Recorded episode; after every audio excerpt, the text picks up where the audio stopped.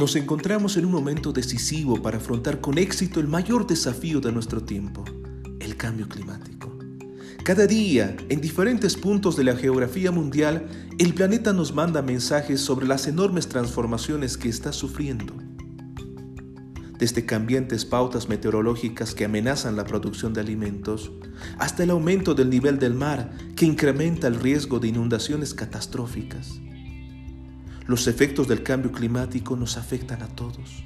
Si no se toman medidas drásticas desde ya, será mucho más difícil y costoso adaptarse a sus efectos en el futuro. Buenos días, buenas tardes y muy buenas noches. Es un gusto saludarles en nuestros cursos formativos y en esta oportunidad desarrollaremos el tema del cambio climático. Comencemos.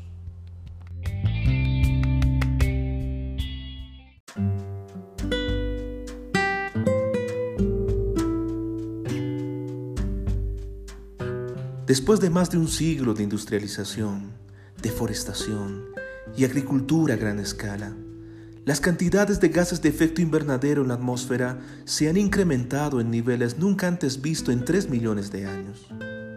A medida que la población, las economías, el nivel de vida con el incremento del consumo extremo aumentan, también se incrementan las emisiones de ese tipo de gases en la atmósfera. De ahí la necesidad de reflexionar sobre los problemas pendientes de este sistema económico actual.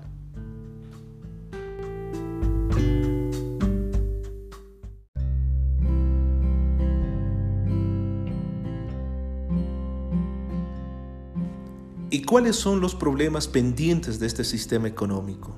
Expliquemos. El cambio climático, que causa trastornos y desastres naturales el agotamiento de los recursos naturales del planeta, la crisis del agua, la crisis en la producción de alimentos por el impacto del cambio climático, la búsqueda de energías alternativas y limpias amigables con el planeta, la crisis financiera mundial, la pobreza, la injusticia y entre otros.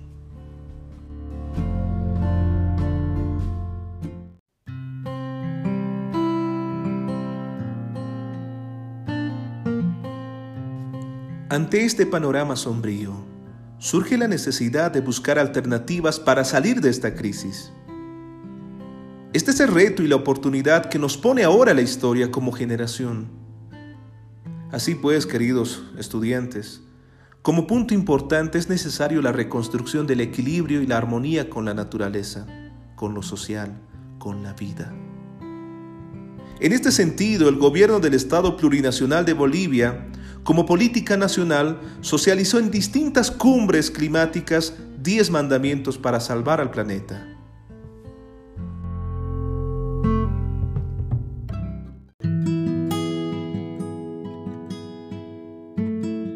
¿Y cuáles son los 10 mandamientos para salvar al planeta? Conozcamos. Primero, acabar con el capitalismo. Si se quiere salvar al planeta, la vida y la humanidad, Estamos en la obligación de acabar con el sistema capitalista. Si no se hace, será imposible pensar que habrá igualdad y justicia en el planeta. Segundo, renunciar a la guerra, porque en las guerras no ganan los pueblos.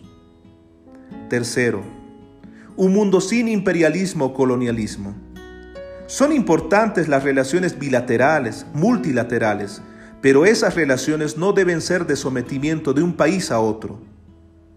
Cuarto, el agua es un derecho humano, no un privilegio. Quinto, consolidar fuentes de energías limpias y amigables con el medio ambiente. Sexto, respeto a la madre tierra. Séptimo, servicios básicos como un derecho humano. Octavo, consumir solo lo necesario y priorizar el consumo de la producción local.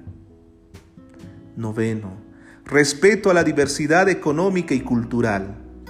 Décimo, vivir bien, en armonía con la Madre Tierra. Fue un gusto compartir con ustedes el presente tema. Conmigo será hasta otra oportunidad si así Dios lo permite.